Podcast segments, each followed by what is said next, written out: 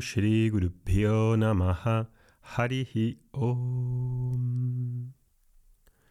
Estamos con esta secuencia de Shantipata, Shanti Mantra. Las oraciones para la paz. ¿Quieres las oraciones para la paz? ¿Es algo la paz que buscamos frecuentemente? ¿La paz es algo que deseas? ¿Es algo que forma parte de tus prioridades? Si es así, estos mantras están dirigidos a ese buscador que anhela la paz.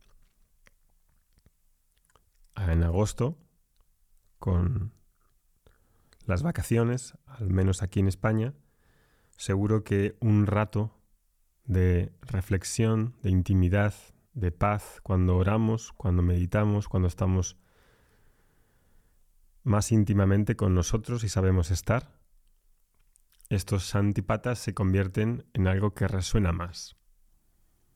Estos shantipatas son una serie que vamos a hacer en, la, en septiembre, se me ha ocurrido, que en la sadhana de 21 días que vamos a hacer en septiembre, si Dios quiere, 21 días seguidos por la mañana, podemos incorporar esta serie para recitarla todos juntos, los que participéis y queráis ver el, cómo se actualiza, cómo, cómo se organiza una oración que se practique a diario, ¿no? Cuando esto lo escucháis en los podcasts, está muy bien exponerse por primera vez a estos Shantipata, Pero ahí, en esa primera visión, en esa escucha, no es suficiente para derivar todo lo que se puede derivar. En Vedanta Academy y como misión mía particular, de siempre que estamos haciendo esta labor, es la de traer la visión de la cultura védica, una de las culturas espirituales que más influencia tiene sobre el mundo, digamos, entero, directa o indirectamente, a través de la filosofía, a través del yoga, a través de tantas influencias, incluso en algunos autores que no se consideran afines, pero que ha llegado a través de diversos pensadores, filósofos, buscadores, em, místicos, está en promover, traer esa visión y facilitar las prácticas, facilitar el estilo de vida que pueda poner todo eso en movimiento.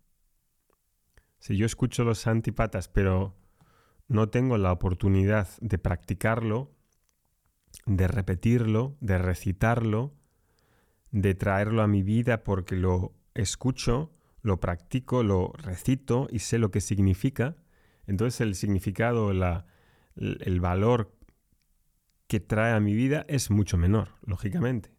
Y por eso no solo la enseñanza está disponible, sino que están disponibles las sadhanas, las prácticas que hacen que eso se pueda integrar. Así que se me ha ocurrido que en el ritual que haremos incluyamos estos 10 shantipatas para que podamos beneficiarnos de ello. Vamos con el 8. El 8 es un mantra muy cortito, el más cortito de todos, y dice así. Om Bhadran no apivataya manaha Om Shanti Shanti Shanti Harihi Om. Harihi Om es nuestra no es, no es parte del mantra. Entonces dice Om Bhadram. No naha, nosotros, naha, apivata yaha, manaha. Este mantra se puede traducir o se puede interpretar de dos maneras, de dos significados. El primero es o manaha, o mente. O mente, esa es una de las traducciones ¿no? posibles. O mente, la segunda es o ishvara. Pero vamos a dejarla la primera traducción como o mente me dirijo a mi propia mente y dice, api batalla, api batalla, llévame, condúceme, oh mente, condúceme, llévame. ¿A dónde me quiere conducir? ¿A dónde me quiere llevar? Badram. Badram es una palabra tan significativa, tan usada en muchas oraciones. El último mantra, el 10, que vamos a ver, que es uno de mis preferidos, menciona varias veces esta palabra. Badram. Dentro de la tradición tiene mucho peso. Es como una de esas palabras dentro de la tradición filosófica occidental, como el bien, la verdad, la belleza, la justicia. Todas esas palabras están cargadísimas de significado a través de los siglos. Pues aquí es O Badram. Llévame, Badram quiere decir el bien, lo que el bien en mayúsculas, lo que realmente me hace bien. Puedo conocer un bien particular. Puedo decir, me hace bien hacer deporte, me hace bien eh, escuchar a un autor de autoayuda, me hace bien comer bien. Ese bien, hay muchos bienes relativos. Aquí está hablando de el bien en mayúscula. Llévame al bien, pero no en el sentido moral de que sea bueno, no, no, no es en ese sentido. Es qué es lo que constituye el verdadero bien, en dónde está mm, la felicidad, dónde puedo confiar, dónde puedo poner mis expectativas sobre la realidad, sobre lo que me garantiza que pueda ser feliz, que pueda tener paz duradera. Eso es Badram. Es decir, lo que realmente tiene la capacidad de generar una satisfacción duradera, lo que me puede dar libertad, lo que ha de conducir a la verdad. Ese es el Badram. Entonces, ayúdame a discernir en primer momento qué es el bien. Ayúdame a querer ese bien. Si no lo sé, ¿cómo me dirijo? Uno de los problemas fundamentales de la educación es que yo sé lo que me viene bien, todos sabemos que hay cosas que me sientan bien, comer bien me sienta bien. Pero eso es muy duradero.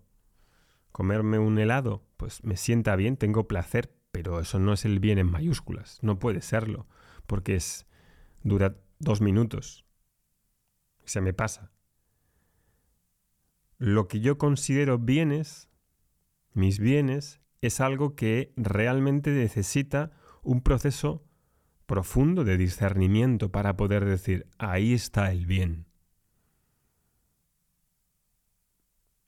Entonces ayúdame a discernir, ayúdame a conocer y a desear ese bien. Badram.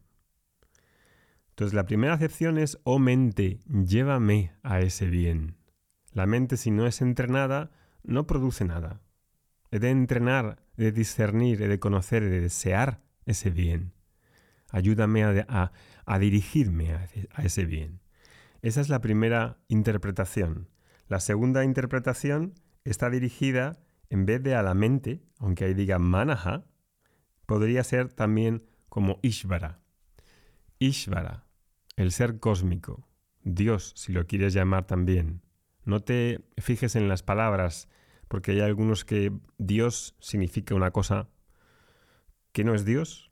Se imagina uno pues una figura de un Dios en un templo, acorde a su cultura, acorde a su etnia. Estamos hablando de la verdad de Dios. Llévame Ishvara, que es un nombre genérico para ese Dios, sin ser un nombre personalista.